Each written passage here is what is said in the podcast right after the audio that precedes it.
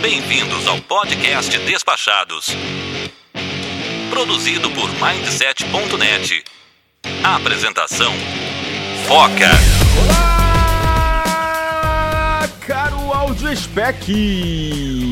Eu sou o Foca e você está no Despachados, o maior e melhor podcast de viagens que tem um mamífero aquático como apresentador e planeja paradas estratégicas em locais agradáveis e aprazíveis do mundo. Sejam mais uma vez muito bem-vindos a bordo de nossa humilde atração podcastal.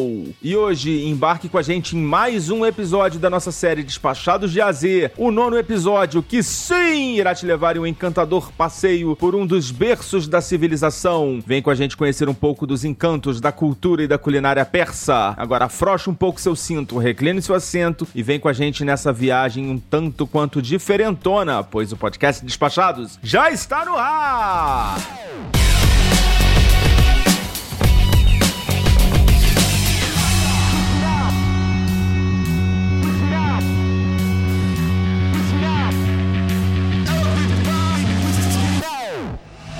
Thank you.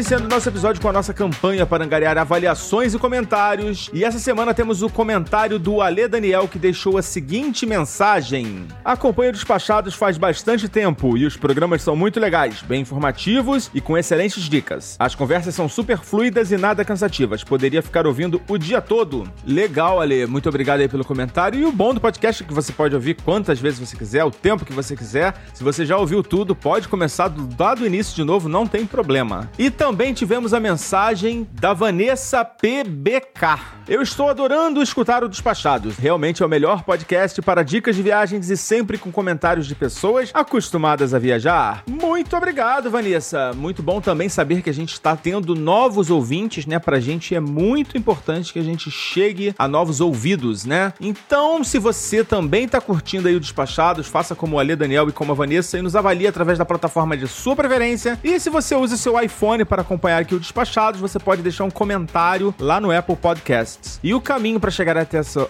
opção de texto é o seguinte: vai até a página do podcast Despachados, rola a tela para baixo até a parte onde aparece a nossa classificação, seleciona a opção Ver Tudo e depois tem uma opção Avaliar. Você vai finalmente chegar na tela onde você pode deixar uma mensagem pra gente fazendo esse caminho. E falando do episódio da semana passada, a gente recebeu alguns feedbacks e no final desse episódio eu vou falar de uma opção de Hopon Hopoff no Brasil que a gente aqui dos despachados não conhecia, tá? Então segura aí que agora tá na hora de falar do Irã ou do Irão, se você preferir. E agora é pauta.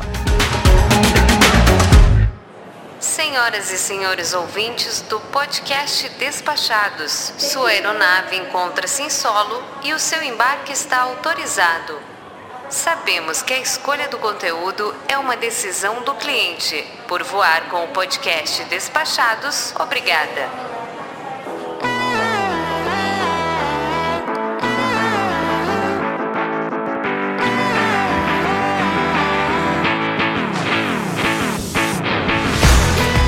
Bem, gente? Estamos aqui hoje para falar desse destino um tanto quanto desconhecido dos brasileiros, né? Vamos conhecer um pouco mais do Irã. Hoje aqui comigo as minhas amigas Renunes. Olá, gente, tudo bem? Olá, Foca, como está? Gente, vamos ao Irã, é fantástico. Também com a Cláudia Rodrigues. Oi, Foca, Rê, Larissa, boa noite para todo mundo que tá ouvindo. Muito bem, é como a Cláudia já adiantou, temos hoje uma convidada para lá de especial, mais uma vez aqui conosco temos a participação de um convidado e hoje a Larissa Queiroz, que foi atriz da Globo, teve vários papéis aí importantes nas novelas aí da, das tramas e hoje ela trabalha como chefe, tem um espaço que gastronomia lá em São Paulo e veio aqui hoje contar um pouquinho de como foi essa experiência no Irã. Muito bem-vinda, Larissa. Obrigada, Foca. Boa noite para todo mundo que está ouvindo. Boa noite, meninas. Muito bem, muito bem. Por coincidência, né, duas participantes aqui do Despachados foram pro Irã em menos de um mês, né? Assim, algo bem improvável, né? Então a gente aproveitou aqui hoje para reunir não só as duas, como também a Larissa, que acompanhou a, a Rê, né? Que são amigas. E vamos falar um pouco de, do que é o Irã, né? Porque assim, eu vou confessar para vocês, eu conheço muito pouco, assim, sobre o destino irã, né? Eu conheço muito, assim, eu conheço alguma coisa do, do Irã histórico, né? Da,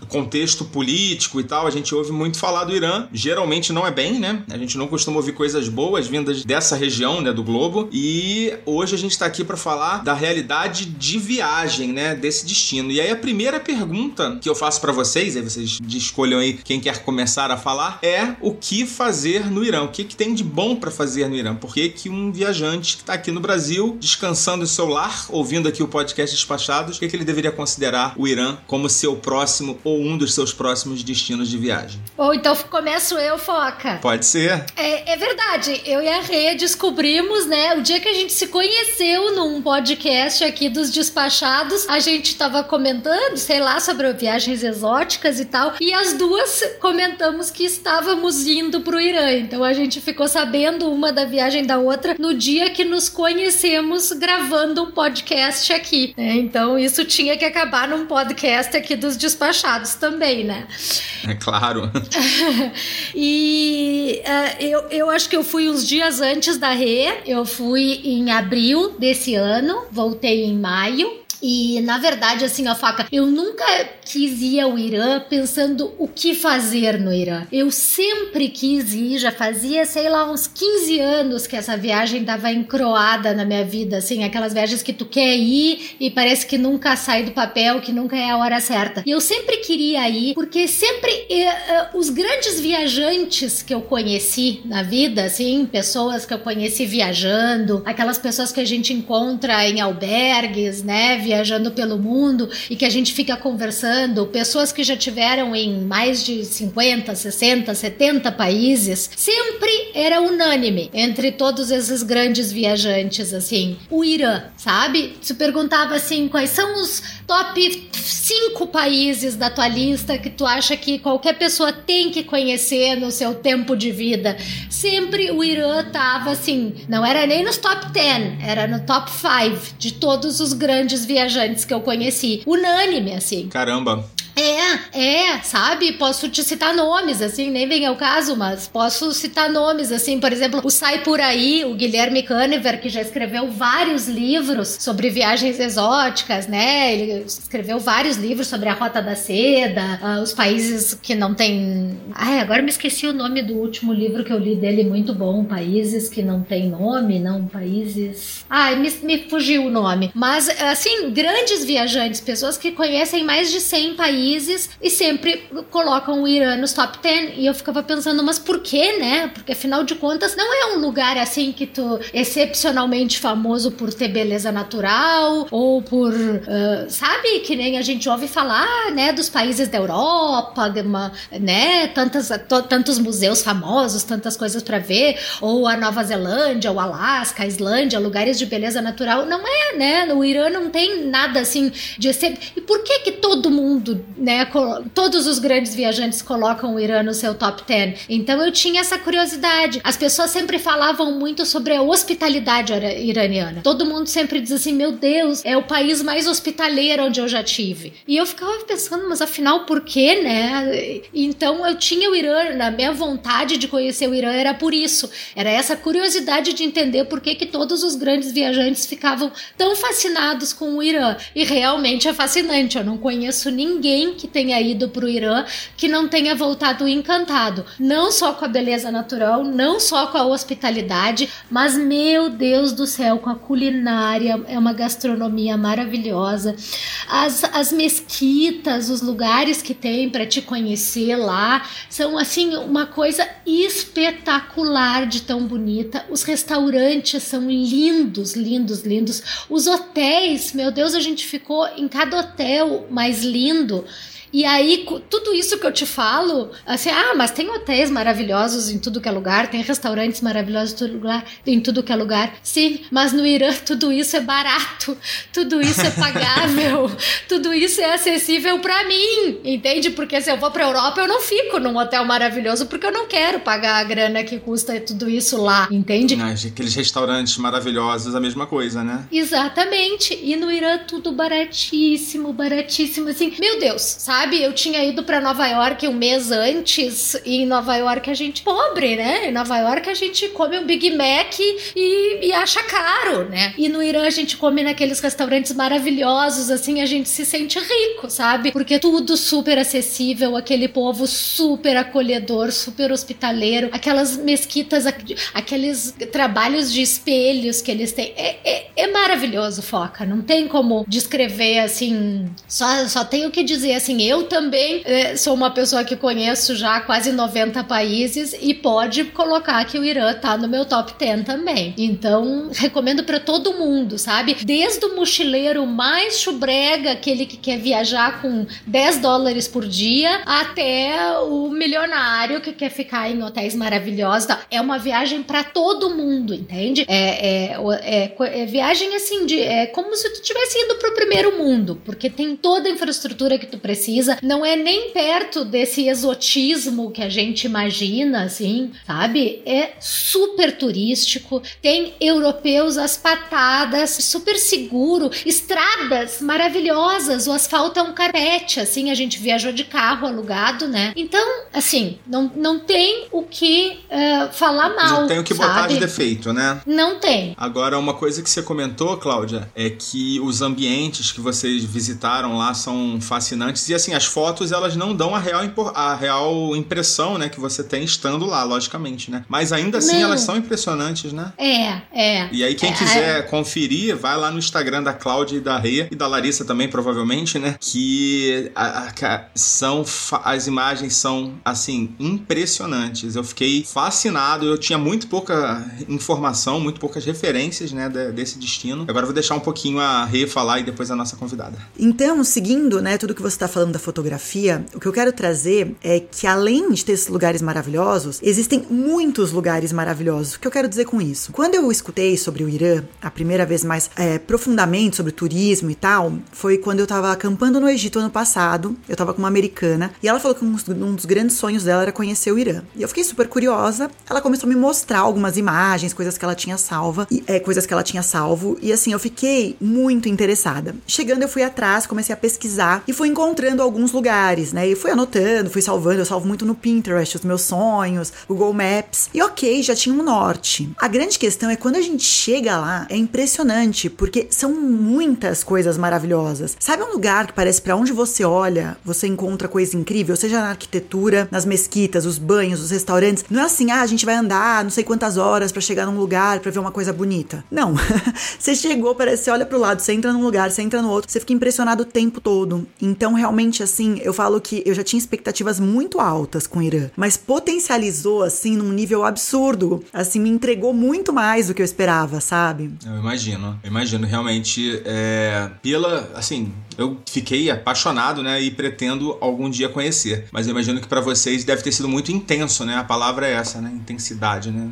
Destino intenso. Concorda, Larissa? Concordo super. Eu tinha zero plano, assim, de ir pro Irã. Não era um destino, tava no meu radar. Até que a Rê chegou com essa ideia que ela queria ir para passar a lua de mel lá e tudo. E aí a gente que se enfiou na lua de mel dela, eu e o marido, a gente foi convidado, óbvio. E aí a gente resolveu ir, assim, super inesperado. Não tava no nosso bucket list, mas foi incrível. Mas deveria estar? Deveria estar no de todo mundo. O que, que tem para ver no Irã? É sempre essa pergunta, né? né? E eu não sabia responder, porque diferente da Cláudia, eu não tinha referência nenhuma. Mas eu falei: ah, vamos lá, vamos conhecer uma cultura diferente, vamos conhecer o povo, né? Vamos conhecer as mesquitas, enfim. Aí eu também fui atrás de ver arquitetura, tudo que eu ia ver lá, entender um pouco a história. E, cara, é muito, muito surpreendente. É um negócio assim que tudo que a gente explicar, eu acho que hoje vai ficar quem do que realmente é, sabe? É emocionante. Foi uma viagem que eu voltei tocada, de verdade, com as pessoas, com, com os laços que eu consegui fazer. Toda viagem eu acho muito maravilhosa, porque conhecer lugar novo, é, comida diferente, né? Que é muito meu foco por eu trabalhar com isso. É sempre muito legal. Mas nessa viagem, eu pude fazer lá, com pessoas reais, iranianos, que vivem lá, estão naquele, naquela realidade tão diferente da minha, e que até hoje eu troco mensagem de WhatsApp a cada dois dias com eles, sabe? Então, assim, o povo é um negócio de outro planeta. É, é sensacional. E eu achando que nem tinha WhatsApp lá.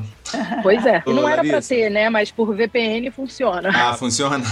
pra tudo dá-se um jeito, né? Pois é.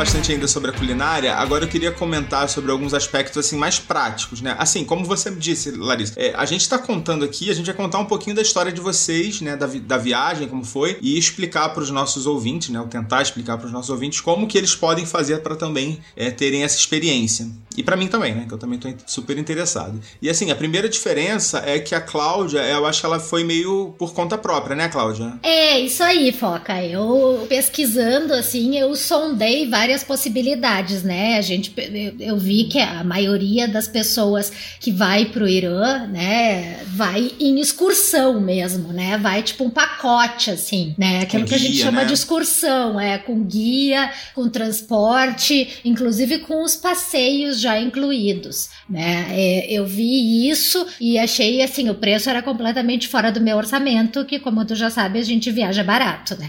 Aí eu vi uma é. segunda opção que era só uh, alugar o carro com motorista, porque eles têm esse costume, eles alugam carro já com o motorista. Mas a gente não tem esse costume, né? Pessoal que já, que já nos acompanha, que já ouviu outros podcasts aqui que eu participei, sabe que a gente tem essa mania incorrigível de viajar sempre por conta própria. A gente não curte muito isso de andar com guia pendurado na volta, assim. É, não sei, é mania nossa, a gente não gosta disso, a gente gosta de andar só sozinha de fazer tudo por conta própria. Aí eu ficava pensando, meu Deus, meu marido no terceiro dia vai querer esganar o motorista, porque, né, é bem porque, mal.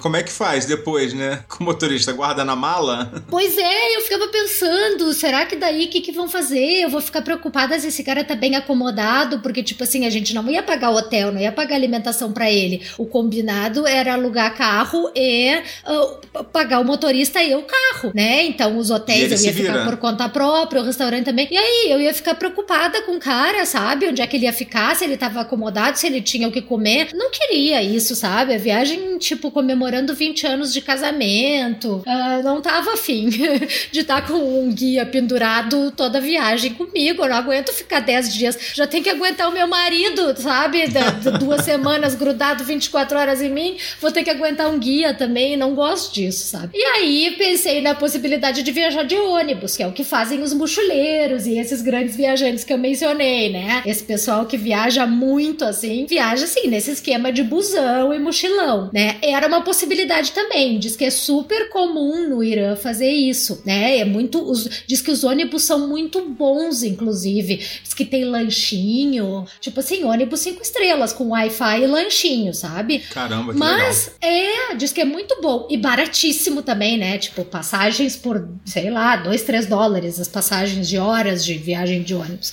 Então diz que é uma maneira super boa de viajar. Só que tem aquele inconveniente que tu não pode parar onde tu bem entende, né? Tem povoados onde simplesmente não chega transporte público e tu não pode te atirar do ônibus quando tu quer tirar uma foto de uma mesquita no meio da estrada. E é isso que a gente curte nas nossas viagens, né? Poder parar quando a gente vê uma mesquita, ah, eu quero parar e fotografar. E aí, né, isso daí tu só consegue fazer se tu tem o teu próprio meio de transporte.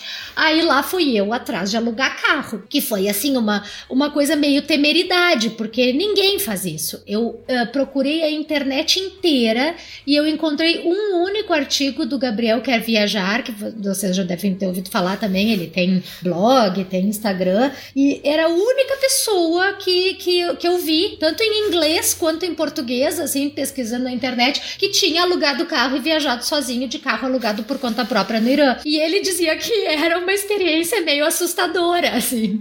Ele não fazia muita propaganda.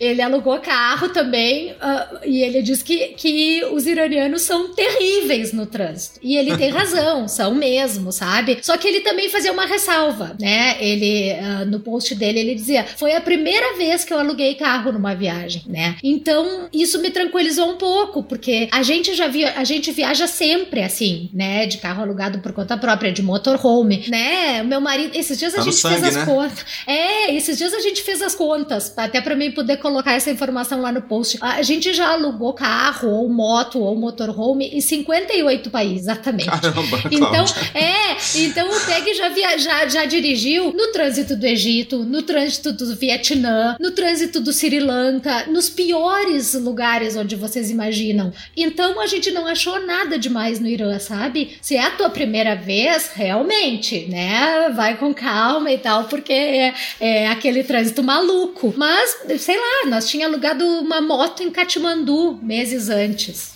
Ah, eu lembro de vocês andando de moto. Lembra? Que é aquela coisa insana. É, então, assim, quem tem o costume já de dirigir num trânsito maluco, né? Não sei como é o trânsito de São Paulo, assim, mas quem tem costume de dirigir num trânsito infernal, caótico, assim, não vai achar nada demais no Irã, sabe? A gente achou, assim, as cidades, eles não cumprem muito as regras de trânsito. É aquela coisa, vão se acavalando, se metendo uns na frente dos outros, não respeitam pista, sabe? Mas se tu fizer aquela pela tua direção defensiva. Não tem nada demais. Tu tá acostumado num trânsito caótico. E as estradas, isso nas cidades, né? Que é um pouco caótico, mas nas estradas, assim, as, estra as estradas são tranquilíssimas. Sempre pista dupla, tripla, quádrupla. Eles têm dinheiro jorrando do petróleo, né? Então, é então asfalto o asfalto é, é muito bom, sabe? É, foi muito tranquilo. É, o Clau, a gente falava que atravessar a rua era um esporte radical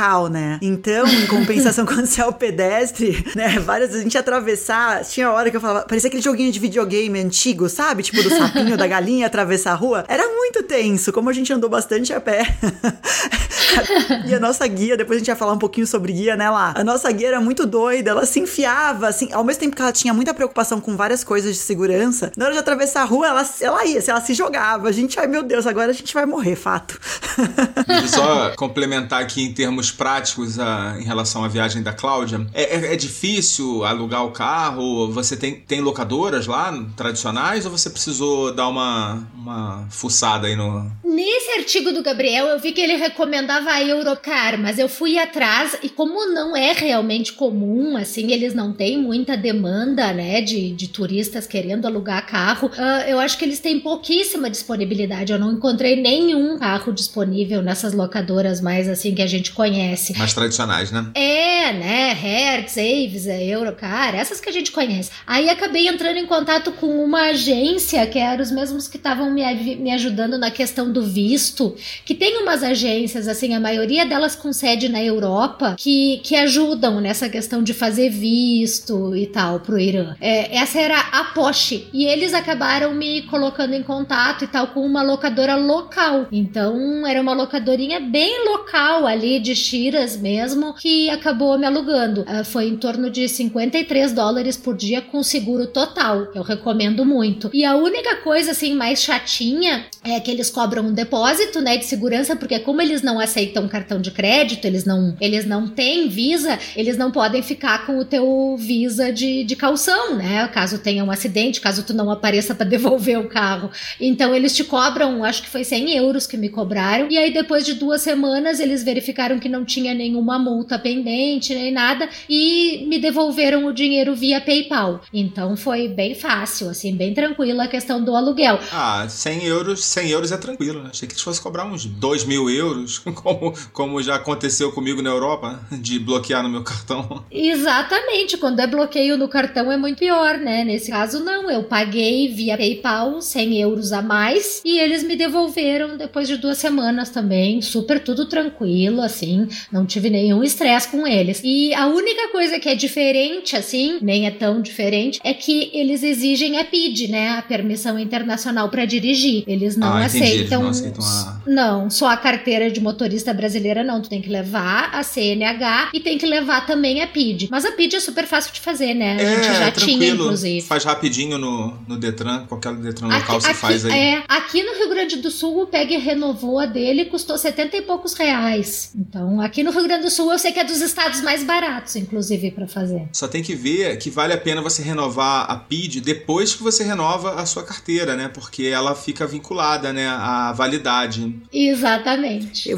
pra ir pra Suécia, eu tive que tirar e a minha venceu tão rápido, então foi por isso. Eu nem Foi sabia. Eu fui chegar esses dias e falei, nossa, mas já tá vencida. Eu fui quando fui pra Suécia, tinha pra alugar lá, eu tirei. E aí então foi por isso, não sabia. Fica a dica aí pro pessoal. É, a validade da PID é a mesma validade da CNH, exatamente. Então essa é a única coisa diferente, ô Foca. A única coisa, exigência, assim, que tem que ter é que eles exigem a PID.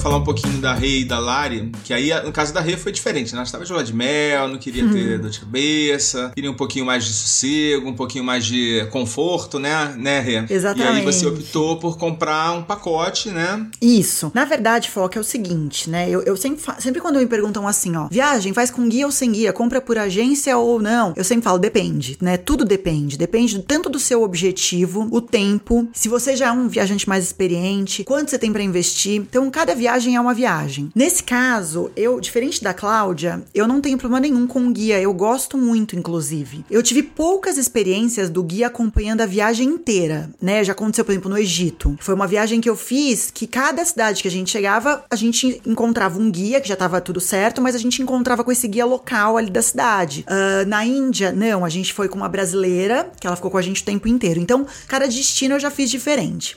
Nessa viagem, a gente fez tudo por agência, né? Realmente foi muito isso, né? A gente falou, não, lua de mel, a gente nunca, por mais que a gente tenha muita amizade, né? A Lari, o Rô, e o Tatá, né? Nós, nós quatro somos muito amigos.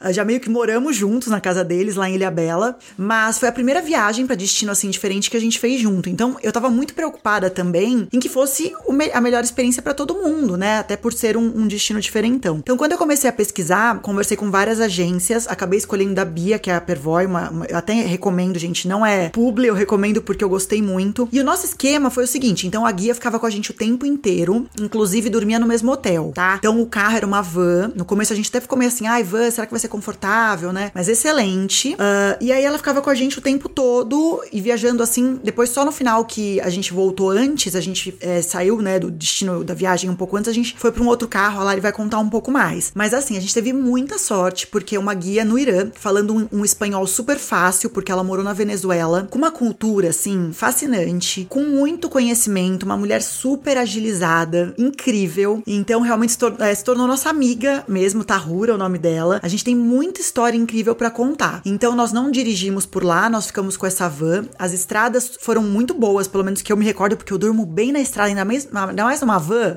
Eu sou daquelas que, assim, durmo muito bem, né? Mas o que eu vi de estrada foi muito tranquilo. Então, realmente, eu só tenho, assim, elogios pra fazer desse esquema que a gente escolheu, tá? Eu acho que as duas versões do Irã foram maravilhosas, né? Tanto a da Cláudia, que foi super ok, e agora a nossa, pra quem quer com um pouco mais de tranquilidade, recomendo muito. A Lari vai contar um pouco mais aí. Conta, Lari, pra gente a sua experiência em relação a essa estrutura, infraestrutura. Você curtiu aproveitar dessa forma? Você também tá acostumada a viajar mais assim, de maneira mais autônoma? Muito. Eu e o Rodrigo, a gente sempre opta por fazer a nossa viagem passo a passo. Assim, a gente, primeiro que como a gente faz uma viagem sempre muito voltada à gastronomia, primeiro a gente tenta conseguir reserva nos restaurantes, o que no Irã não acontecia porque não tem essa coisa de alta gastronomia e Michelin e tal, né? Mas geralmente a gente tenta a reserva, conseguiu a reserva, a gente compra a passagem e aí a gente vai conhecer, vai conhecer virtualmente tudo e montar nosso roteiro. Sempre alugamos carro também, porque a gente adora dirigir na estrada fora e muito raramente, assim, eu acho que eu posso me lembrar de duas viagens ou três, a gente contratou guia. Ou é um guia de alguma atração especificamente, ou um guia para fazer um programa, né? né? Não é um guia para acompanhar a gente na viagem. A gente nunca tinha tido essa experiência, porque, como a Cláudia, a gente gosta dessa liberdade de parar e querer acordar. Eu e Rodrigo, a gente é muito intenso, a gente acorda 8 da manhã na viagem e vai dormir duas da manhã e é coisa o tempo inteiro. Então o guia eu acho que nem consegue acompanhar. Tá? A Rura até ficou louca com a gente em dados momentos. Mas nesse caso, eu acho que eu não consigo imaginar. É, eu, eu, acompanhei a Cláudia, né? Eu tava seguindo a Cláudia antes de eu ir, porque como eu vi que ela tava no Irã, eu comecei a absorver muito do conteúdo maravilhoso que ela postava. E, e eu ficava, gente, mas cara, como ela foi sem guia e ela tá lá sozinha, ela e o marido. Mas aí a gente foi com guia, eu achei espetacular. Eu não fiquei cansada do guia 24 horas do meu lado, eu não tinha essa vivência, então poderia acontecer, né? Não fiquei. A guia, ela tinha uma, uma noção, assim, muito grande, ela deixava muito a gente à vontade, principalmente na van, a gente ficava junto dando risada e ela se metia pontualmente para ficar junto também, então a gente criou laço, ficou amiga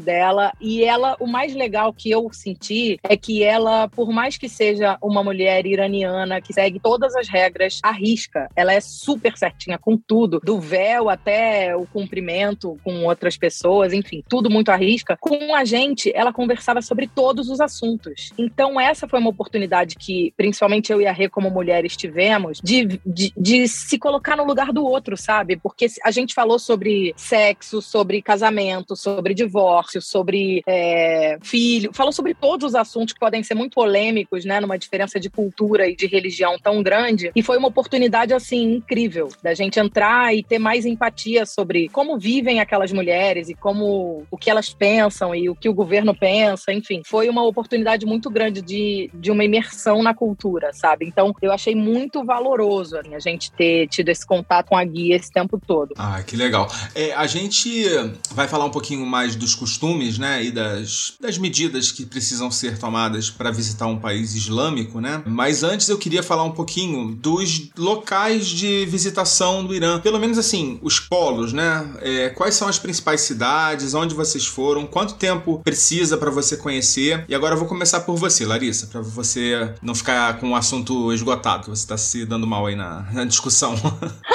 Bom, a gente, com a Rê, a gente foi para Shiraz, que é, assim, uma cidade muito turística, muito visitada. Quando eu falo muito turística, eu falo principalmente do turismo local. É incrível de ver como os iranianos viajam pelo Irã para conhecer as outras cidades. É incrível. A gente viu muito, muita gente viajando, fazendo esse tipo de turismo lá. Então, Shiraz é sensacional. Depois de Shiraz, a gente foi para Isfahan, que tem um, um mercado, um bazar maravilhoso, e tem uma praça, assim, cada um diz uma coisa, mas a nossa guia falou que é uma das maiores do mundo, não sei se é a terceira, uma praça incrível, um lugar lindo, que a gente fez fotos incríveis, comeu super bem, tomou um sorvete de, de gergelim, que a Renata lembra dele até hoje, tenho certeza. Ai, melhor sorvete da vida, tahine.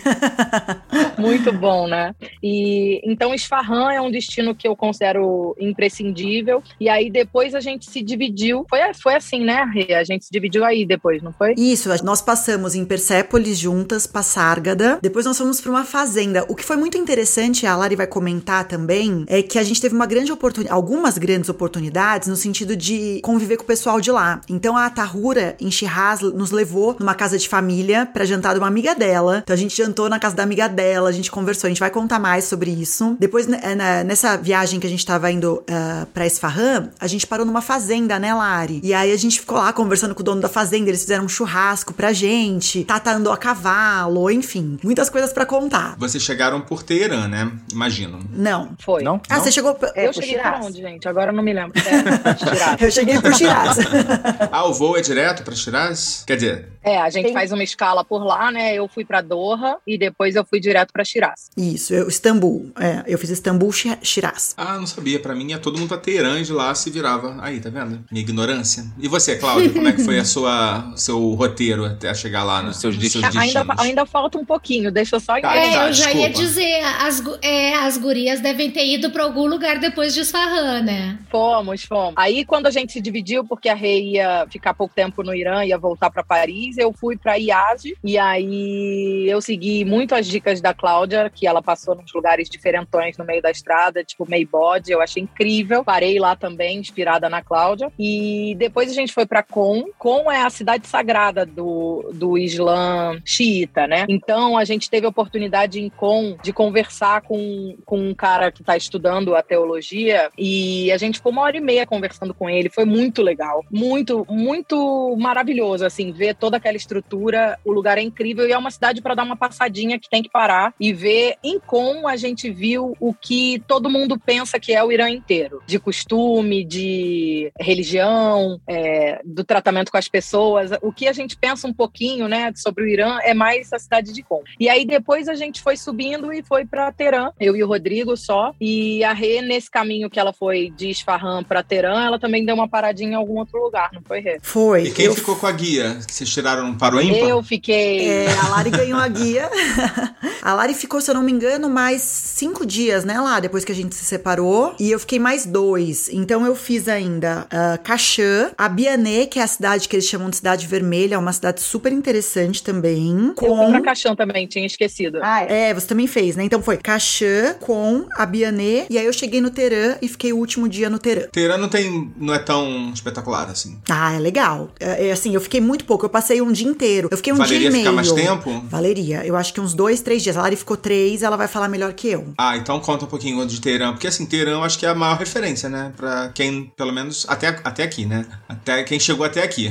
É, Teherã, cara, é muito legal, assim, como toda cidade grande, né? Tem muito trânsito, tem muita distância de um lugar para o outro, mas é uma cidade legal, tem muito restaurante bacana, tem a mesquita, tem o, uns palácios bacanas para ver, bazar é muito louco, é muito grande também. Assim, é aquela, é aquela vivência de cidade grande, que tem gente que odeia e tem gente que ama. Eu sou uma pessoa que ama. E aí a gente ainda teve a oportunidade de subir de teleférico, porque eu não, eu nem era tanta ignorância que eu tinha sobre o Irã, falta de pesquisar mesmo. Eu nunca imaginei que nevasse no Irã, né? A gente tem essa noção de pensa que é tudo meio desértico. E aí na própria cidade de Teherã, eu tive a oportunidade de ir para um parque que é uma estação de esqui. Então ainda tinha neve a essa altura do campeonato. Então até neve no Teherã eu vi, entendeu? E é muito, muito legal. Foi muito legal o programa. Eu também não sabia que tinha uma estação de esqui no Teherã. Tem várias, tem várias. A cidade é cercada de montanhas, Foca. É lindo. Caramba. É, muito legal. E, e deu para sentir que as pessoas que vivem lá têm uma qualidade de vida muito legal, porque tem muito parque, é muito arborizado, tem uns bairros super bacanas. É uma cidade legal, sabe? É uma cidade viva. Apesar de não ter vida noturna, que é o que a gente entende muito sobre cidade viva, porque não tem bebida, né? Não tem. É muito diferente da nossa cultura. É uma cidade super viva e as pessoas são super animadas. É uma cidade muito legal. Eu ficaria uns dois, três dias em Teherã, pelo menos, como a gente fez e como a Rê não conseguiu fazer, mas acho que vale a pena.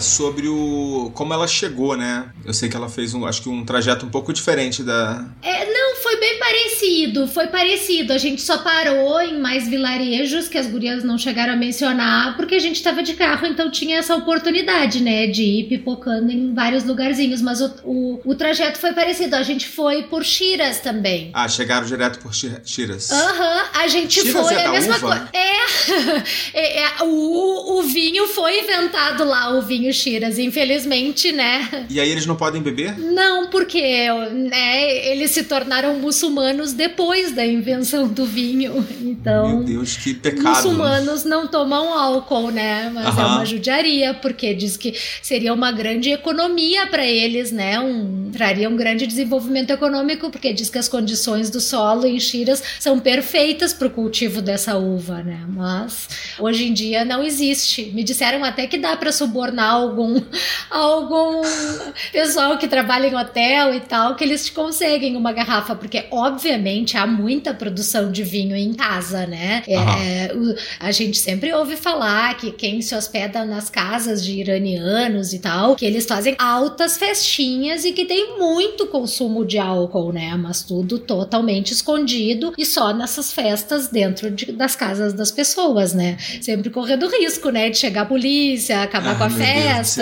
É, então, é, diz que tem muito consumo de álcool assim escondido, mas a gente, como turista, só se ficar hospedado na casa de um iraniano, né? Pra ter a oportunidade de experimentar. Porque nos hotéis também não tem, né? Não, não. É diferente de Doha, por exemplo, né? Que em Doha tu consegue bebida alcoólica se tu ficar num hotel de luxo. Tem, né? E, e nas Maldivas também, nos, nos resorts nas Maldivas, tu também consegue álcool se ficar nos hotéis de luxo, né? Mas no Irã, não. No Irã é só clandestino e ilegal, né? Então também não vou recomendar a ninguém que faça nada ilegal no Irã, né?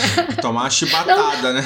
É, não é lugar para fazer coisa ilegal, né? Não mesmo. Mas o meu roteiro foi parecido, Foca. Eu, como a Lari, eu fui pela Qatar Airways, a gente fez escala em Doha também, porque era o voo mais barato que eu encontrei para ir para Shiraz, porque eu queria chegar por Shiraz e sair por Teherã, porque não fazia sentido, né, fazer um roteiro de ter que ir e voltar. Então a gente começou por Shiraz e o nosso voo de volta foi de Teherã para Doha, Doha Brasil. Vocês pegaram o carro em Shiraz e devolveram em Teherã? Exatamente. Tem que pag te pagamos uma taxinha extra, inclusive, para essa para fazer esse roteiro one way, né? Ah, deixa eu lembrar uma coisa aqui para não esquecer de falar, que eu já tava quase esquecendo. Fala pra gente quanto você pagou no litro da gasolina, só pra gente ah, morrer de raiva.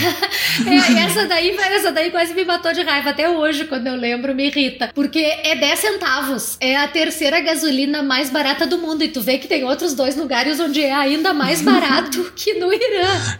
Porque o Irã, na verdade, é o terceiro produtor mundial de petróleo, né? Ele perde para a Arábia Saudita e para Venezuela. Então dizem que na Arábia Saudita e na Venezuela o combustível ainda é mais barato do que lá. Mas lá era 10 centavos de dólar, ou seja, esses dias que eu fiz a conversão tava 48 centavos de real o litro da gasolina. A gente enchia o tanque com 3 dólares. Meu Deus do céu, que ódio!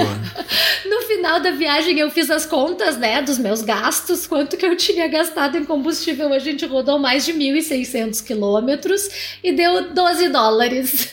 Nossa. Imagina, 12 dólares para rodar 1.600 quilômetros, né? É Meu ridículo. É, é, ridículo. Agora vamos voltar pro, pro Irã. O Irã é um país gigantesco, né? É, exatamente. Por isso tu vê que a gente rodou 1.600 quilômetros para fazer o nosso roteiro. E se tu olhar no mapa do Irã, é um roteiro bem enxuto. Se tu colocar ali no Google Maps, é, é, né, as quatro principais cidades, né, que são essas que todo turista obrigatoriamente visita, né, que é Shiraz, Yazd, Isfahan e Teherã, né? As outras todas são pequenos povoados que a gente foi parando pelo caminho, mas as principais metrópoles assim, onde todo mundo acaba se hospedando algumas noites, são essas quatro: Shiraz, Yazd, uh, Isfahan e Teherã. Se tu coloca as quatro no Google Maps, tu vai ver que é um pedacinho do Irã que a gente rodou. O Irã é gigante, tem muito mais para ver, tem praias de areia vermelha, tem lugares incríveis que a gente não conheceu, tem Machado, que fica quase lá na fronteira com o Turcomenistão, que é uma cidade também super religiosa, assim como Com.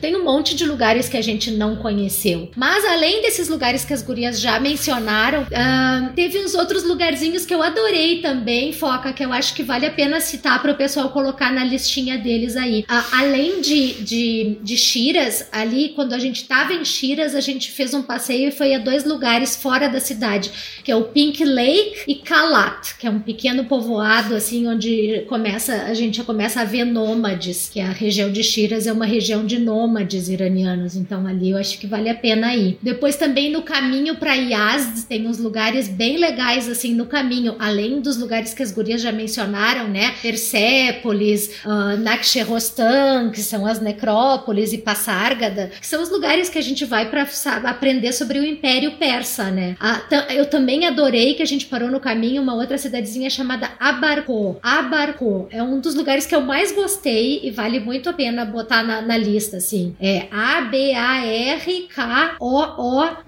Abarco. Deem uma olhada, deem um Google aí que vale a pena. Esse episódio a gente já vai estar tá com um nosso post num novo formato, tá? E já vai estar tá com todos os links aí, com todas as referências para facilitar a vida de você, caro audiospec, que a gente tem muita consideração por você. Ah, e aí de Yazd também a gente fez uns passeios fora da cidade, a gente fez um passeio pro deserto, a gente foi até Sariazd, que é uma cidadezinha também, assim, incrível. Porque no Irã, foca, é aquilo que as gurias estavam dizendo, é, tudo tem mil anos, entende?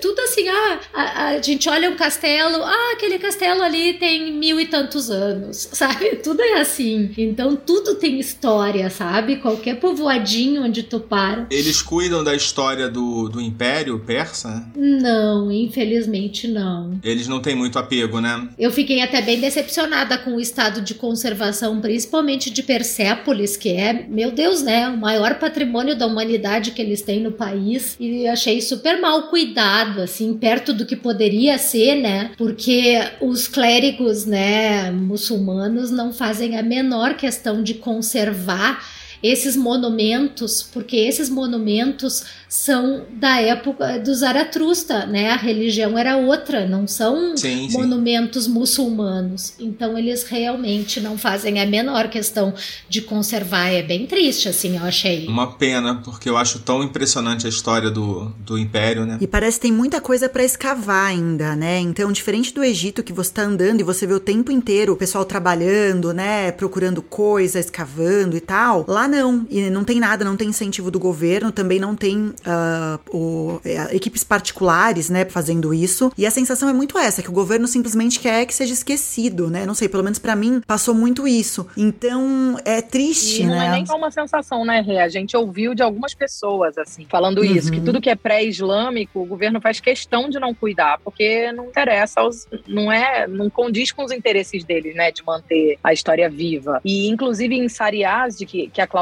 comentou, que era um, um banco, né, um caixa forte antigo é só ruína e é muito curioso, porque você entra numa salinha, sai por outra e você vê onde as pessoas guardavam as coisas, guardava coisa dentro da parede, fechava com barro. É muito legal e a gente ficou horas lá dentro, porque parece um parque de diversões. Só que eu fiquei muito chateada de não ter regra, então a gente podia subir em qualquer lugar e aí eu via que quando aquilo começar a receber muito turista, vai se acabar, porque é ruína, né? É ruína de barro, então as coisas vão ficando é, corroídas, né? A gente vai andando e vai desgastando tudo aquilo. E não tem muita regra, não tem muita manutenção mesmo. É, isso é muito triste de ver. É, nenhuma. Exatamente. É tudo construído de Adobe, né? Foca, isso que a Larissa falou. E, e se imagina, Adobe, o troço só tá lá porque o clima é muito desértico, né? É. Não chove e tal. Porque senão já não teria mais nada, né? Imagina milhares de anos e sem manutenção nenhuma. É, e assim, a questão da religião, provavelmente, como vocês estão mencionando, é um fator primordial aí para esse para relegar né, essa cultura histórica para um segundo plano ou terceiro plano, né? E você vê que o, no Egito também é uma outra religião, né? Que eles, mas eles usam isso muito até economicamente, né? É, a principal fonte de receita do turismo deles é ligada à, à antiguidade, né? Não ao, a, ao Islã, né? Exatamente. Exatamente. Ainda falta esse, esse cuidado, sabe? Ainda falta perceber o turismo internacional como uma grande fonte de renda. E eu acho que é um país que tem tudo para explodir no turismo principalmente se os embargos caírem, né? Acho que vai levando mais gente cada vez para lá. E tem que ter esse cuidado, porque as coisas vão se perder.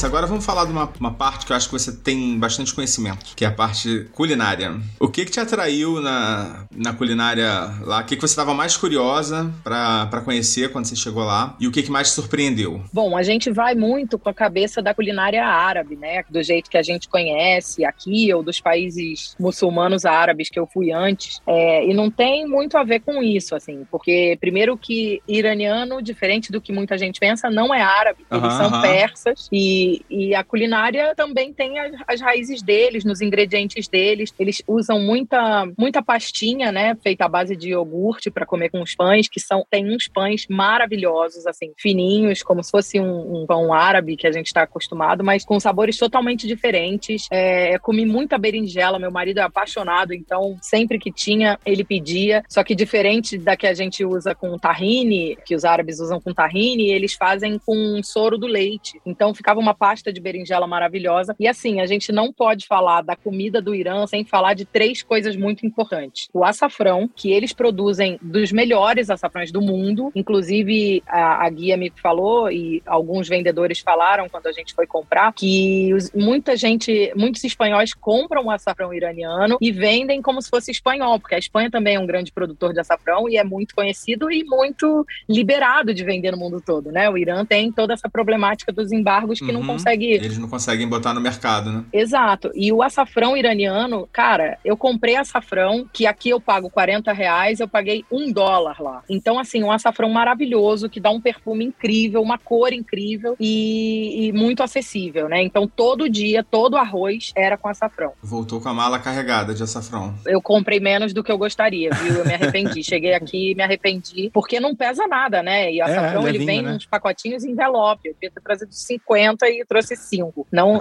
me julguem, porque eu também me julgo com isso, eu errei nessa conta. Segundo ingrediente é o pistache, que também é muito barato e é muito saboroso, muito verde, é um verde vivo. Como aqui a gente chega ao pistache importado, né? Ele não chega já tão no auge como a gente comeu lá. A gente comeu cada doce de pistache surreal. E uma outra coisa que a gente não teve oportunidade de comer lá, mas que é muito famosa, é o caviar iraniano. E aí, no final, nos 45 do segundo tempo, eu consegui comprar um potinho, tá aqui na minha geladeira. Comprei no aeroporto e eu vou experimentar, mas um, um chefe que eu respeito muito, que me deu aula, que é o chefe Maurício Lopes, ele falou muito do caviar, então a gente foi atrás. Mas, enfim, como caviar é, é caro em qualquer lugar, lá não foi tão barato. A gente pagou, acho que 100 dólares ou 110 dólares em 50 gramas, mas mesmo assim foi muito mais barato do que quando eu comprei em Londres ou qualquer outro país da Europa que, que também tem umas marcas de caviar muito famosas. E, cara, arroz. Os caras comem arroz. Juro, a gente acha que brasileiro come arroz, arroz com feijão, esquece. Quantidade de arroz que os iranianos comem. E uns arrozes, assim, muito açafrão, então fazem muito arroz bem amarelo, bem aromático, e colocam umas berries em cima, é, que chama barberry, é uma berry deles também, que a gente até trouxe um pouquinho. E um arroz de dill, que eles fazem com o dill seco, para acompanhar geralmente peixe, frutos do mar, que também é muito gostoso. Eu não gosto de arroz, eu provei só para ter referência, né? Mas eu não como. Então, assim, para mim a comida basicamente eram os, os kebabs, né? Que são os espetinhos, o churrasco deles. Comi muito cordeiro, que é uma carne que eles apreciam muito, e pouco frutos do mar, assim, pouco peixe. É, é uma comida mais de carne vermelha, mas muito gostosa, tudo muito bem temperado. Eles gostam de sal, que nem eu, então tudo vinha com sal, tava sempre na mesa, né? Porque tem outros lugares, por exemplo, no Japão, a, a comida toda muito suave, muito delicada, muito sem tempero. E no Irã, as, as coisas temperadonas, assim, com pegada. A comida é muito, muito gostosa. Não dá para enjoar da comida, não. E muita variedade. Cada cidade que você vai, você tem um prato muito típico, né? Que eles mantêm a tradição de como fazer. Teve um prato de cordeiro que a gente comeu, que era cozido, e depois eles amassavam na mesa a, a carne do cordeiro junto com lentilha. É tudo muito saboroso, assim, muito gostoso. Eu, eu, eu fiquei bem surpresa positivamente com a culinária dele. Parece muito bom. Eu acho que eu devia ter jantado antes da gravação. Tô babando aqui. A Rê quer complementar em relação à sua experiência gastronômica? Sim, bom, eu tive muita sorte, né? Porque minha amiga, super chefe comigo, falava: o que vocês querem comer? Eu falava, lá, decide, né? Porque eu sabia que a escolha ia ser eu legal. a mesma coisa, cara. É, me, me surpreenda. É, e pra experimentar, me surpreenda. É isso aí, prato surpresa. E a gente fazia uma coisa que é muito legal, que é pedir vários pratos diferentes, então todo mundo come um pouquinho de cada, né? Do, do outro, assim, para realmente ter essa oportunidade de experimentar. A grande questão é o seguinte: eu não sou muito da carne. Eu não sou vegetariana vegetariana, tá? Eu como carne, mas assim, meio que em último caso, sabe? E eu não gosto do sabor do cordeiro, não é um sabor que eu goste. Então, uh, nossa, às vezes eles não se conformavam que eu não tinha gostado de certos pratos ou que eu não queria comer. o Tatá, então, ficava indignado. O Tatá, a gente, é meu marido. Né? Exato, às vezes eu deixava no cantinho, aí já, vai, não vai comer? Não sei o que. Eu, uh, uh, sabe quando você não quer ser mal educado, né? Mas é um desafio. Mas assim, gente, bom, os cafés da manhã eu amei. O de, de churrasco pra mim foi o melhor, que tinham vários pães. Eu sou a louca do pão, tá? O que eu não, não ligo pra carne e tal, eu sou apaixonada por pães. E os pães de lá tinham alguns, assim, fantásticos. Até com trigo mais integral, diferente, assim, mas, ai, uma textura muito boa. E isso que a Lari falou, a, as pastinhas. Pra mim, o iogurte com alho. Nossa, eu queria ter aqui, eu queria aprender a fazer. Porque eles têm o iogurte salgado, né? Que é o costume deles, eles não têm iogurte doce. E eles fazem essa pastinha com alguns sabores misturados, mas para mim o com alho, assim, era o melhor. O arroz, o que a gente come, dá para comer em três, né? Geralmente aqui que a gente tá acostumado. Eu gosto de arroz, a gente come, mas assim, eles comem uma pessoa, a gente dividia em três, né? Isso que às vezes eles ainda pegavam um pouquinho, né, Lário? O arroz às vezes pegava do nosso. Então a gente fazia essa conta. Eu e o Tata, a gente não dava conta de uma porção. Esse Caramba. com assim, é maravilhoso. Então eu comi um o pouquinho que que é mais. Ah, Lara explica. É uma erva, né? Lara explica. eu acho que eu não conheço. É uma erva que parece um pouco com a rama da erva doce. É uma ervinha que tem uns fiapinhos assim bem fininhos. É muito usada quando você come salmão. Então, quando faz um salmão curado, geralmente eles fazem a cura com, com dill em volta. Ah, então, se você vira um tá. salmão por aí com um verdinho em volta, provavelmente vai ser dill. Tá. É uma erva bem aromática. Eu recomendo que você vá atrás para conhecer, porque é bem, bem aromática e bem diferente. É bem gostoso. Bem com gostoso. certeza. Nossa, e o arroz fica muito bom. Eles colocavam um, um açafrão, às vezes meio. Eles chamam de arroz frito em cima, assim. E aí depois um pouco do dill. Ah, era muito bom. Essa parte, assim, enche a boca de água. E aí, uns legumes também. Tem os legumes. Eles faziam muito do estilo, tipo de churrasqueira, assim. Eu não sei os nomes, né? A gente tem uma chefe aqui que, que qualquer coisa vai, vai me corrigindo. Ah, eles faziam legume também? Na... Também. Sempre vinha acompanhando no prato. Os pratos são lindos. Depois, se quiser, a gente manda foto para colocar aí no site. Uh, e o que eu gostei também muito, quando tinha peixe, toda vez que eu comi, tava muito gostoso. Até camarão também, em alguns lugares tinha. Camarão a gente comeu, porque eles comem, né? Alguns, alguns muçulmanos às vezes não comem camarão, no caso eles comem. E eles não comem porco, né? Então, por exemplo, a linguiça é ou de, de, de cordeiro ou de boi, enfim, tem essas diferenças também. Mas mesmo eu não comendo carne, né? Desse jeito, comendo só quando não tinha outra opção, uh, deu para comer muito bem. E ainda os pães e tudo mais, sinto saudade. E os doces. Olha, os doces são maravilhosos. Cara, eu não conheço ah, nada. eles põem água de rosa. Eles usam ah, muito água isso. de rosas. Nos doces ou, no, ou na comida em geral? Nos doces, nos doces. Ah, tá. Eles usam bastante água de rosas. Eu tinha horror à água de rosas antes de ir pra lá. E lá eu aprendi a gostar, porque tem um docinho especificamente que chama gás, que é como se fosse um torrone macio, com pistache e aquela massinha branca. E a massinha, eles usam um pouquinho de água de rosa, mas é super equi equilibrado. Então eu gostei de todos os doces que eu comi. É, água de rosas é um ingrediente também bem, bem usado na, na culinária e principalmente na confeitaria, né? Será que tem algum restaurante iraniano em São Paulo? Eu achei um. Eu pesquisei, Achou? achei, na verdade, achei a casa de um rapaz que ele é iraniano e a família sempre traz os ingredientes. E aí você reserva, são oito lugares. Eu ainda nem entrei em contato com ele. Eu quero entrar para ver se eu faço um, um vídeo pro canal cozinhando a comida iraniana com os ingredientes que eu trouxe. E, e aí ele faz um menu degustação na casa dele, com algumas coisas para você provar. Eu achei bem interessante. Eu tô para ir lá. Depois passa contato. Tá bom, pode deixar. Ou então quando você for lá me combina. Ah, é, vamos juntos, todo mundo, eu também quero. Clau, vem pra cá pra gente ir. e você, Cláudia, como é que foi a sua, a sua experiência? O que, que você se encantou ou não? Ai, eu passei muito bem, Foca. Diferente da Rei, eu sou apaixonada por cordeiro, é a minha carne preferida, então eu passei muito bem. O Peg, que não é muito fã, ficava mais nos kebabs mesmo. Eu experimentei tudo, essa comida que as gurias disseram que ele que a gente soca na mesa com um pilão, meu Deus, eu amava pedir aquilo. É uma carne de cordeiro assim com lentilha e eles trazem o pilão na mesa e a gente soca aquela carne, assim tem batata. Meu Deus, aquilo é maravilhoso. Outro prato que eu amei foi o gourmet sabzi, que leva também com carne de cordeiro, leva cúrcuma, coentro. Esse tem que experimentar. E uma dica que eu dou é experimentar as coisas nos seus devidos lugares, assim, tipo, a água de rosas de Caxã é famosa. Caxã é a cidade produtora de água de rosas. Então, é tipo assim, é um, um programa turístico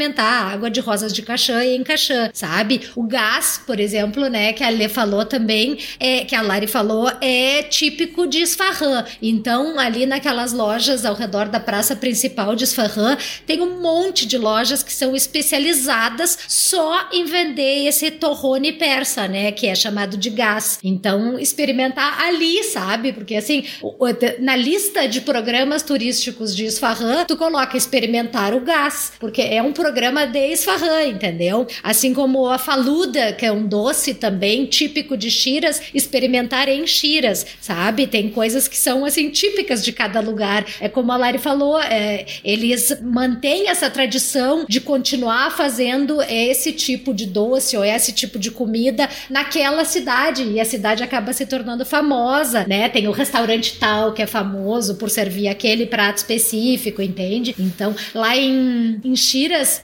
a gente foi no Chaterabas, que é um desses restaurantes típicos, assim, e eles me deixaram fazer o pão. A gente.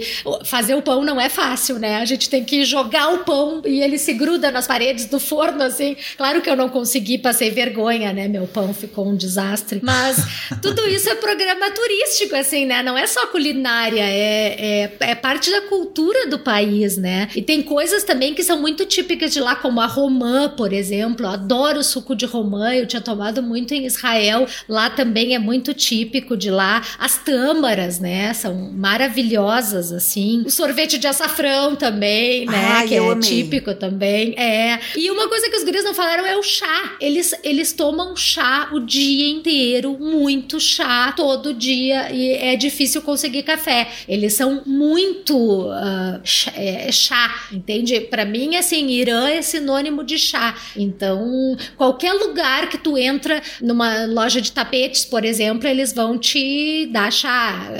Tu vai numa mesquita lá e eles te oferecem chá. Em tudo que é lugar que a gente chegava, eles nos ofereciam chá. E uh, só mais uma coisinha com relação à gastronomia é que a gente foi para lá num período muito específico do ano que eu só descobri. Olha a minha ignorância. Depois que eu já tinha programado a viagem, inclusive comprado as passagens aéreas. Mas a gente foi pro Irã em pleno Ramadã. E, e o Ramadã é aquela época do ano em que eles não podem comer nem beber nem água. Eles não podem beber água no meio do deserto. Desde que o sol nasce de manhã cedo até que o sol se põe de tardezinha. Depois que eu descobri isso, eu pensei: meu Deus, a gente vai passar muita fome. Eu enchi a metade da minha mala de paçoquinha e bolacha e biscoito, porque eu fiquei com medo de passar fome, porque assim, os restaurantes simplesmente não abrem, entende? Eles, eles servem café da manhã no hotel, tipo às 5 da manhã, antes do sol nascer, e a notícia que eu tinha é que depois disso tu só ia comer depois que o sol se pusesse. E era já quase verão, então o sol já se estava se pondo às 7 da noite. Então, sei lá, é tipo, é mais de 12 horas de jejum que eles fazem. Caramba. Com aquele sol inclemente na cabeça, sabe? Uh, uh, eles não tomam água no meio do deserto. Assim, as pessoas turistando em Com aquele sol de 40 graus na cabeça sem tomar água. Eu não sei como não se desidratam, sabe? E é sério, quem realmente leva a sério, uh, leva a sério. E eles realmente não tomam nem água. Mas é claro que, como turista, a gente não, não, não seguiu muito a risca. A gente puxava a nossa garrafinha d'água escondidinho, assim. Mas é falta de educação, né? Aham. Os, mu- os muçulmanos de carteirinha tomam até multa. É, é, é uma infração, né? Tu comer ou beber ah, no período de jejum. Pra quem é muçulmano. Mas eles sabem que a gente não é muçulmano, que a gente é turista. Então eles meio que fecham os olhos. Mas é considerado falta de educação, porque se as pessoas estão naquela situação de não poder beber nem água no meio do deserto, como é que tu vai puxar uma garrafa e ficar tomando, te exibindo, né? na, ostentando água, né, no meio do deserto. Então a gente fazia tudo bem escondido.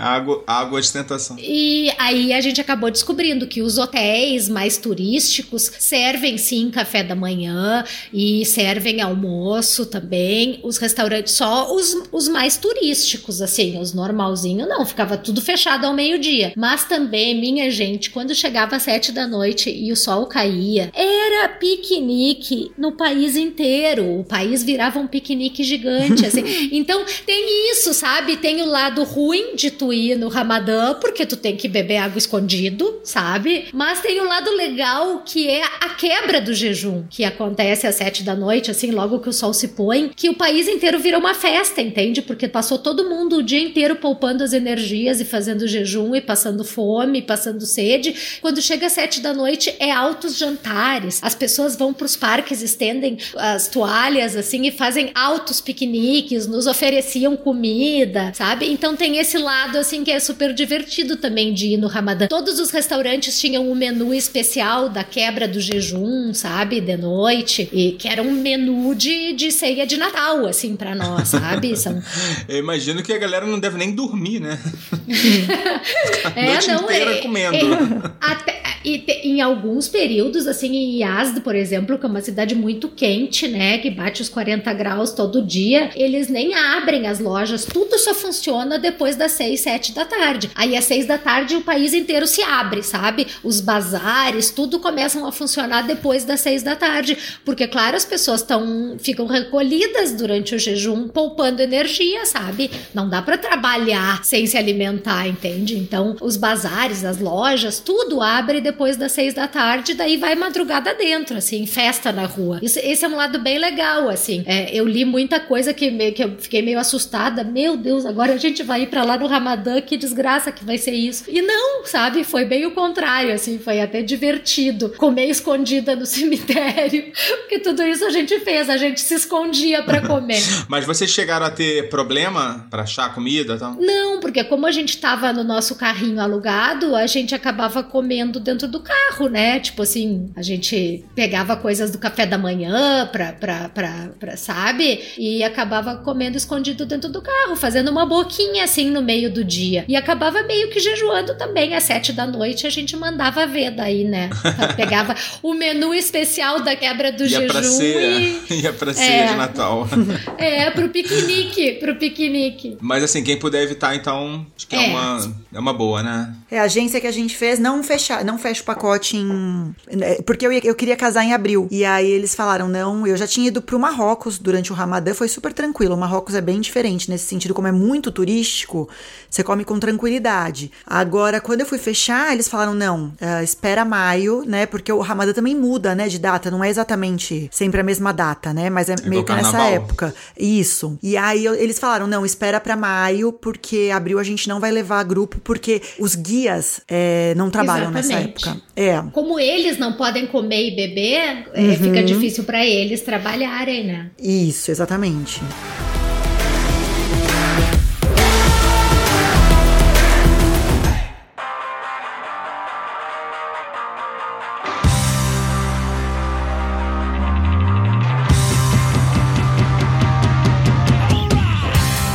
Já que a gente tá falando de costumes, né, e tradições do Islã, né, é, vamos, a gente já tá com uma hora e tal aí de, de gravação, é, vamos encerrar o nosso episódio falando um pouquinho do, assim, da, da conduta, né, que o turista deve ter é, nos lugares sagrados e simplesmente ao circular lá pelo país. Aí eu queria entender aí pra vocês, principalmente para as mulheres, né, que nesse caso infelizmente tem mais restrições, né, do que os homens, falar um pouquinho da experiência também de vocês. Eu acabei tendo que, que montar uma mala. é, eu falei, gente, eu não tenho roupa, né? Porque ou a roupa é decotada em cima ou é curta embaixo. Não tem uma coisa super coberta. E realmente a gente tem que cobrir o braço até perto, até o punho e cobrir a perna até a canela. Então é sempre uma calça comprida ou uma saia longa. Não pode marcar o quadril. Então a gente precisa botar uma bata por cima, alguma coisa larguinha e cobrir a cabeça, né? Não é tão radical quanto eu pensava. Tipo, as iranianas elas usam o hijab não necessariamente cobrindo tudo, aparecendo só o rosto, de forma alguma. Usam um lenço que fica lindo, inclusive no look, para a mulherada não se assustar com relação a isso. Coloca o lenço na cabeça, o cabelo aparecendo à metade. Às vezes o lenço cai, porque escorrega, dependendo do tecido. E não é um desespero, não é que você está cometendo um pecado mortal se você ficou sem lenço ali algum tempo. O lenço é uma coisa que realmente me incomodava em alguns momentos, porque, como a Cláudia falou, a gente pegou 42, 43 graus em,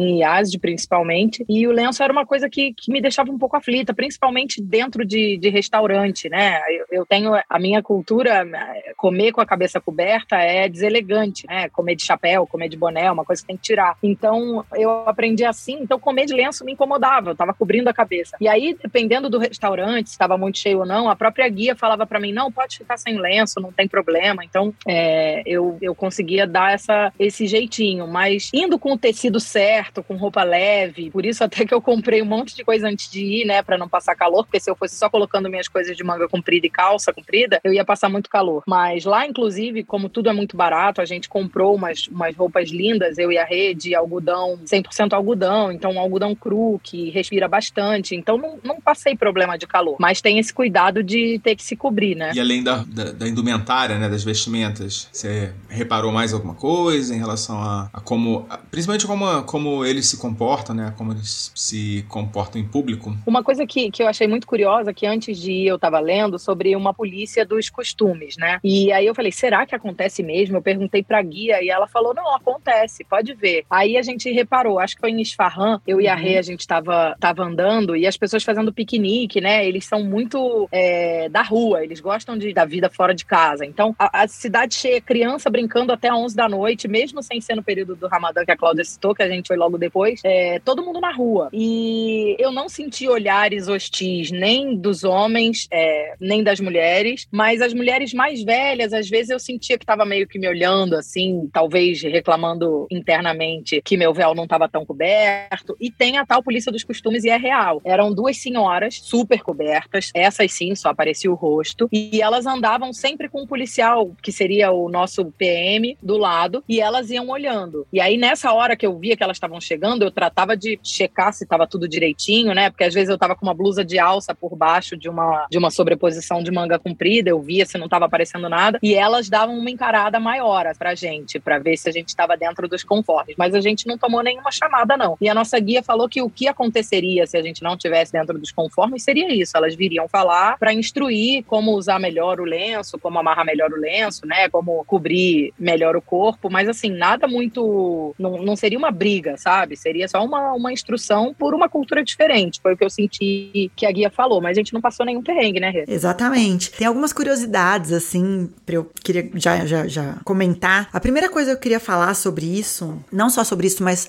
em geral, é a grande mensagem que eu aprendi, assim, com as pessoas de lá é não julgue um povo pelos atos do seu governo, né, do seu governante. Porque às vezes a gente escuta algumas posturas, a gente sabe de algumas posturas muito em relação ao governo, ao que o governo impõe. E aí quando a gente começa a conversar com as pessoas, a gente descobre que as pessoas são muito diferentes e que e muitas vezes elas não estão a favor desse governo, né? É claro que é um país mais complicado, com política e tal, eles não podem se manifestar muitas vezes, né, sobre o que não estão de acordo, mas isso para mim ficou muito gravado, pra gente não julgar o povo pelos atos do governo. E aí, quando a gente, é, como a gente teve essa oportunidade de ir na casa das mulheres e é, frequentar, né, conviver com essas mulheres, foi muito interessante. Na primeira casa que nós estivemos, a gente tava contando do meu casamento e elas quiseram mostrar o álbum de casamento delas, né? Então elas estavam nas fotos sem o véu, eu não sabia se o Tata podia ver, não podia. É tão diferente essa situação de saia curta, vestido justo, e ele podia ver sim e tal. E depois eu comentei com a Lari que no Instagram de algumas delas, né, que, eu, que a gente ficou amiga, elas postam, né, sem o véu, algumas tingem o cabelo, pint, é, pintam de loiro, tem o cabelo curto, muito diferente daquela mulher que a gente vê ali no dia a dia na rua. Então é interessante que algumas estão super ok com os hábitos, algumas são sim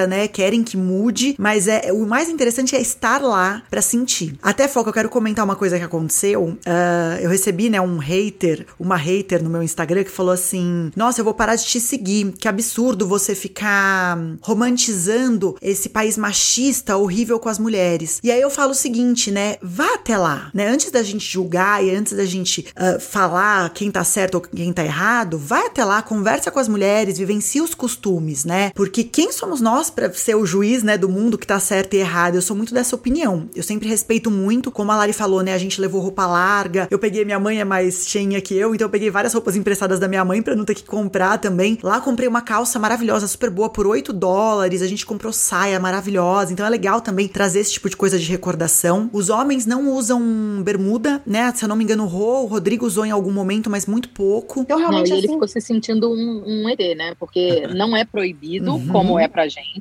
mas não é bem visto. Então, ele foi de bermuda um dia e foi para uma praça, não era nenhum lugar religioso, mas todo mundo olhava, assim, olhava mais com curiosidade do que. É, outra coisa que a gente reparou muito, olhava mais com curiosidade do que com julgamento. Não teve nenhum olhar feio, ninguém que falou alguma coisa, não. Foi mais assim, nossa, que diferente esse cara com essa perna de fora, sabe? É, eu sou muito tatuada, eu ficava preocupada no começo, eu ficava escondendo. Eu tenho uma cruz tatuada, né? E eu falava, ai meu Deus, será que eu sabe, tipo, fica puxando a manga da blusa no começo? Eu tenho as, a, algumas tatuagens nos dedos e tal. Mas imagina, depois fiquei super à vontade, zero problema, zero problema. É, você tem questões de erros de avaliação por anacronismo, né, que é quando você tem um, quando você avalia algo que já passou, né, com o olhar de hoje, e você tem uma, um erro de avaliação do, do, contexto cultural, né, porque você não tem como julgar é, toda uma sociedade, né, por conta de da realidade que a gente vive, né, ou como tendo a realidade que a gente vive como o único parâmetro, né, de avaliação. E aí eu concordo contigo que realmente não tem como como levar essa sua hater aí muito a sério, não.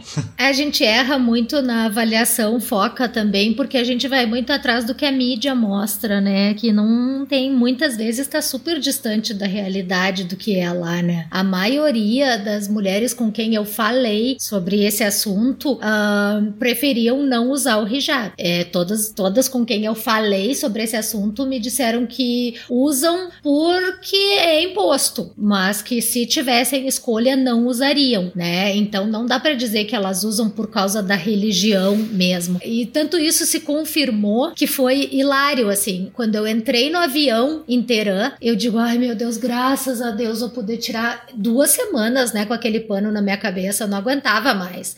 E, e, e eu tirei o pano, pega e me disse assim, meu Deus, tu parece aquelas mulheres, assim, só falta pegar esse pano e sair girando, assim, pra comemorar, né?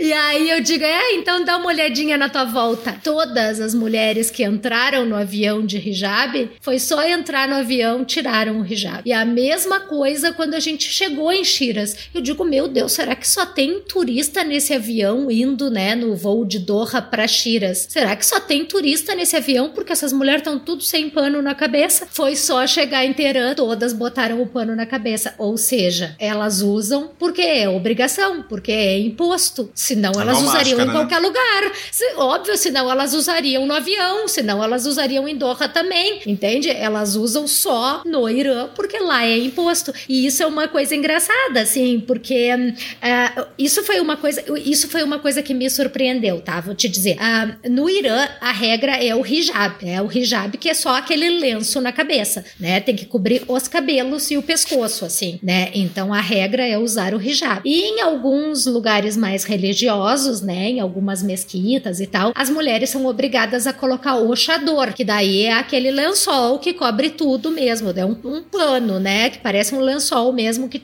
tapa a gente inteira, né? Mas, então a regra é exatamente, só não precisa cobrir o rosto, né? Mas o resto fica todo coberto. Elas botam um alfinete assim aqui embaixo do queixo para fechar, sabe? Então é o hijab e nos lugares mais religiosos o chador. Essa é a regra. Mas a, na maioria dos lugares a gente vê as mulheres só de hijab. É raro, só em alguns lugares mais religiosos. A Larissa comentou de Qom, que é a cidade mais religiosa, né? Que a gente conheceu no Irã, é onde vivem, né, os clérigos mais linha dura, né, os ayatollahs são todos de lá e moram lá. Uh, e, e, lá sim a gente vê algumas mulheres com aquela burca preta, né, cobrindo tudo. Mas a regra em Teherã mesmo, né, a Larissa falou que é uma cidade super progressista, assim, a gente vê as mulheres deixam cair o hijab e se esquecem de botar de novo na cabeça, né? É, tipo assim, fazem de conta que esqueceram, né? Ele fica pendurado no pescoço, assim.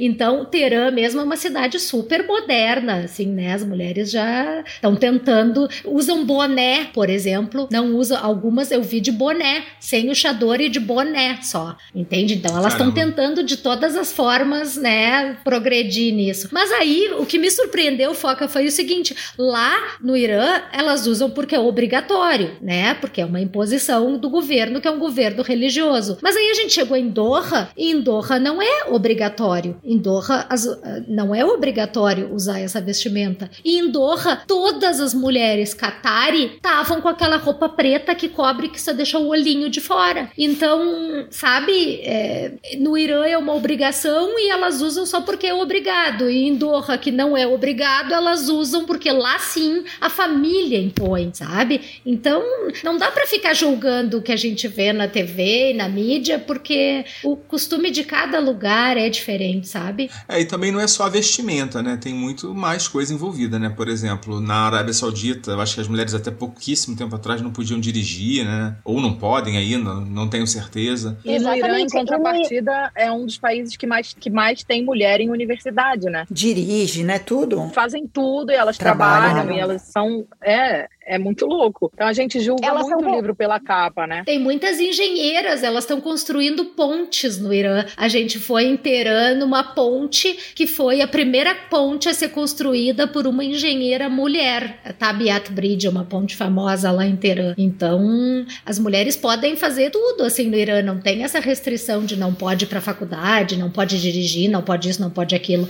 Não, a restrição maior que tem mesmo é essa história com relação à vestimenta. Esses dias eh, eh, também me perguntaram sobre PDA, né? Que é Public Display of Affection. Se pode, né? Andar de mão dada, andar dando beijo e tal. E a questão do homossexualismo também. Uh, eu não notei uh, nenhum olhar assim, porque a gente andava de mão dada. A gente não anda se beijando na rua, né? Nem aqui no Brasil eu também não ando me beijando na rua. Mas andar de mão dada, eu tenho esse costume. Eu e o Peg, a gente anda na rua sempre de mão dada. E lá é uma, é uma coisa natural, é instintivo instintivo, assim, a gente anda passeando um do lado da, do outro na rua, a gente anda de mão dada, a gente acabava pegando um na mão do outro e em nenhum momento eu notei que tivesse olhares, assim, uh, por a gente andar de mão dada. O que é engraçado, porque a Lari comentou a questão da bermuda, né, que o marido dela andou de bermuda lá. Se o Peg saísse de bermuda, eu acho que até iam prender ele, porque todo mundo achava que ele era iraniano. Ele tem uma cara meio iraniana mesmo.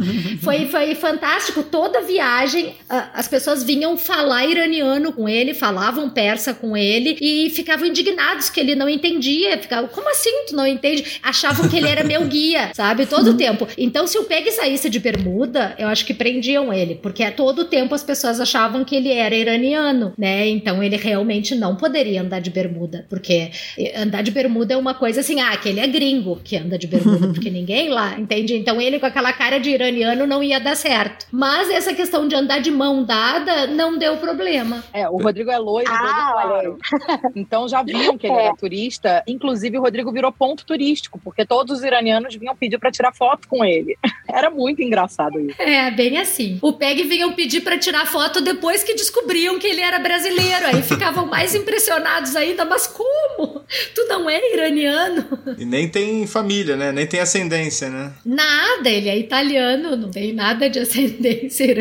Bom, Ô, Cláudia, você teve dificuldade com, com língua, porque muito pouca gente fala inglês, né? E a gente, como estava com a guia, era muito mais tranquilo, mas você teve alguma dificuldade com isso? Ah, dificuldade não, mas a gente várias vezes precisou lançar a mão do Google Translate, assim, inclusive assim, quando vinha a conta de restaurante, a conta toda escrita em persa, até os números, né, são em persa. Então a gente não sabia nem quanto pagar, mas a gente sabia que era sempre tudo tão barato que a gente entregava o dinheiro na mão do garçom e dizia: pega aí quanto é.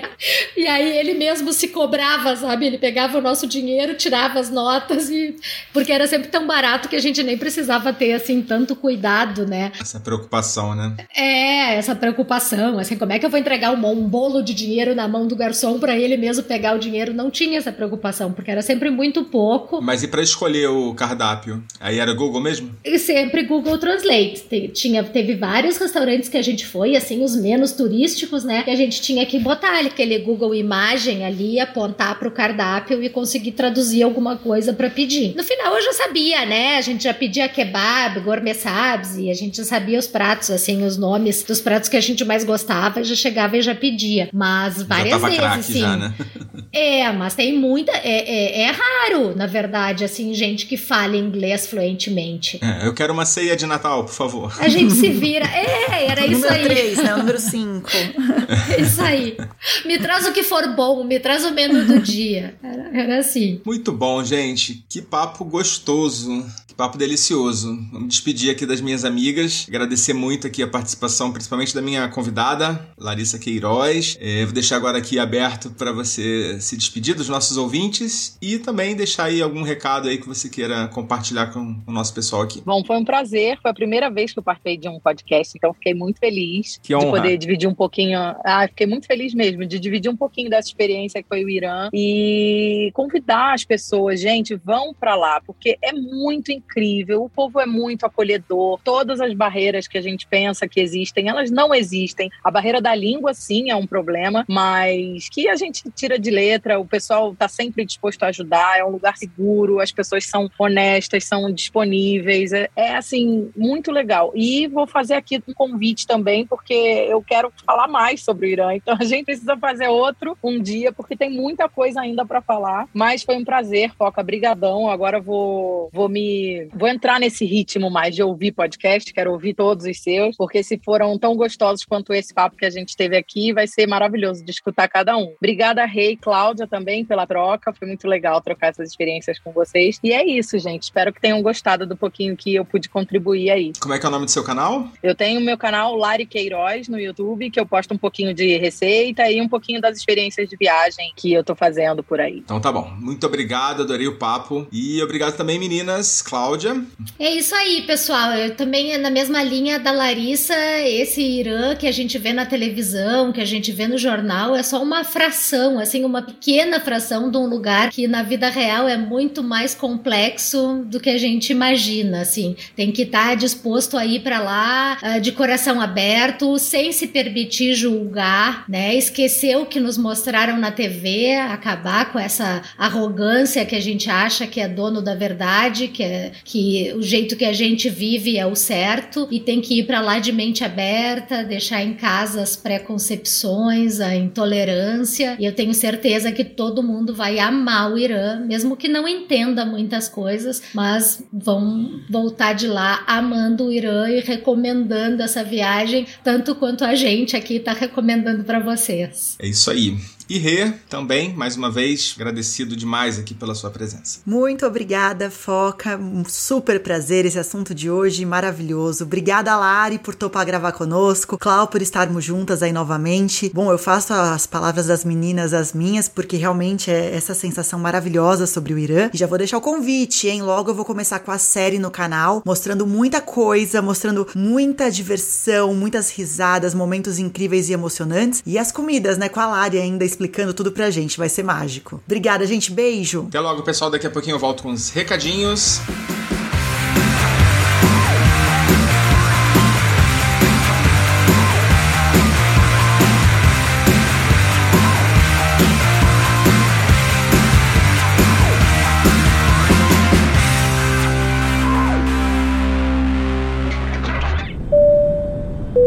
Você já sabe, mas não custa lembrar. O podcast Despachados precisa do seu apoio. Visite o site apoia.se barra despachados ou procure por Despachados no seu aplicativo PicPay. Escolha um dos planos de assinatura que mais combina com você.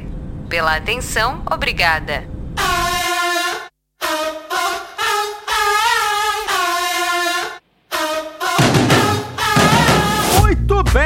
Chegando ao final de mais um episódio da nossa epopeia por esse mundão de meu Deus. Muito legal conhecer um pouco da cultura. Eu vou confessar para vocês que eu, enquanto eu não comer esses docinhos aí que as meninas comentaram, eu não vou sossegar. Já dei uma pesquisada e aí descobri que em São Paulo tem um lugar que tem a comida farce típica. Então em breve eu devo ter algumas novidades aqui para compartilhar com vocês. Mas por enquanto, a gente vai encerrar esse episódio comentando sobre o episódio passado, tá? Em que a gente embarcou, né, num tour maravilhoso pelo mundo do Hop On Hop Off e nós perguntamos perguntamos para os nossos ouvintes se a gente tinha esquecido de alguma cidade do Brasil onde exista também o serviço, onde ele funcione legal. E na verdade a gente não esqueceu, pois eu pelo menos não fazia ideia que existia a linha Turismo Curitiba. E eu já recebi altas recomendações aqui, tanto de ouvintes que eu não conheço, quanto de pessoas que estão lá no grupo e até em um outro grupo que eu vou comentar também aqui. Por exemplo, a Ana Paula Gracios de Vancouver e a Georgia Labatut de Canela mandaram essa dica, tá, pra gente. E eu também recebi a mesma indicação da nossa amiga ouvinte Bárbara Carvalho lá no grupo do Passaporte Orlando. Um beijo para vocês três e para todo mundo que lembrou aí e comentou nesse episódio. A gente teve um, um, volume um pouquinho maior de comentários do que o normal. A gente não vem recebendo muitos feedbacks, né? Então, assim, foi muito legal ter esse feedback aí de vocês. Obrigado a todo mundo aí pela lembrança. E fica aqui a indicação do Hop on Hop Off lá de Curitiba, mesmo sem ter ido, porque pelos relatos e pelas avaliações que eu li, certeza que o serviço realmente funciona muito bem, tá? E nesse episódio eu acho que não vai adiantar muito pedir para você, cara, o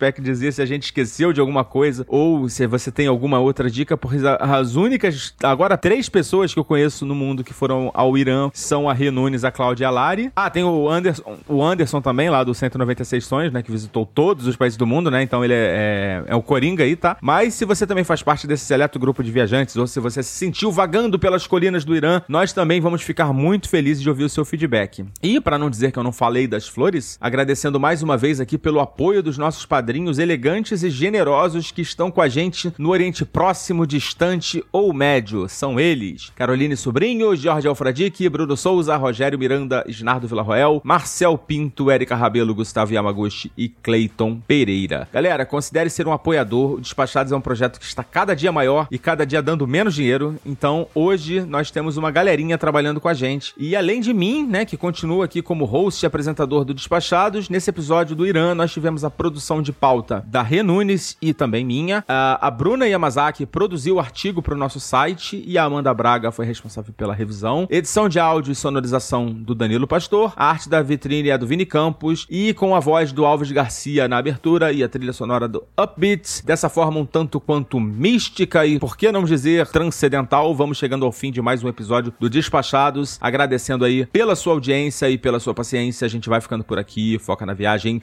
Tchau!